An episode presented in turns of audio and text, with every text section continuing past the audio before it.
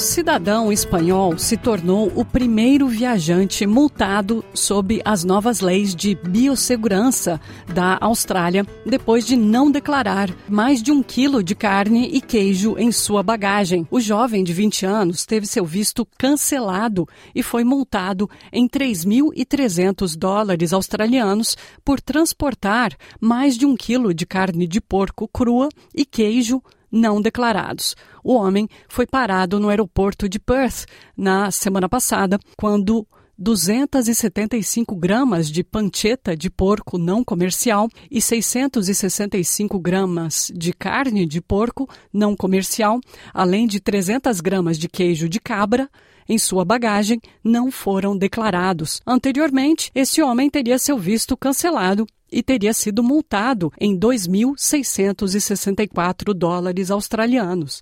Mas não mais. Agora, com as novas leis australianas de biossegurança, viajantes cujos vistos são cancelados são deportados da Austrália no primeiro voo disponível e podem enfrentar um período de exclusão de três anos antes de poderem aplicar para o visto novamente.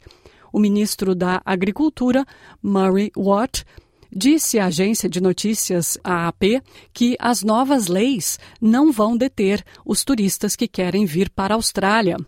Abre aspas, acho que a maioria dos turistas faz a coisa certa e declara itens de risco de biossegurança quando chegam aqui. E foi isso que esse rapaz não fez. Se ele tivesse declarado esses produtos, outras providências teriam sido tomadas. Mas o problema é que ele não declarou. Levamos a sério a questão de manter a febre aftosa e outras doenças fora do país.